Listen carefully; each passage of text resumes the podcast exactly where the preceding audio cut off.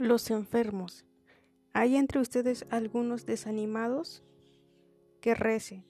¿Están algunos alegres que canten himnos a Dios? ¿Hay algún enfermo que llame a los ancianos de la iglesia, que oren por él y lo unjan con aceite en el nombre del Señor?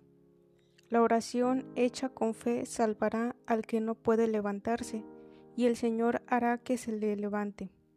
Y si ha cometido pecados, se le perdonarán reconozcan sus pecados uno ante otros y recen uno por los otros para que sean sanados.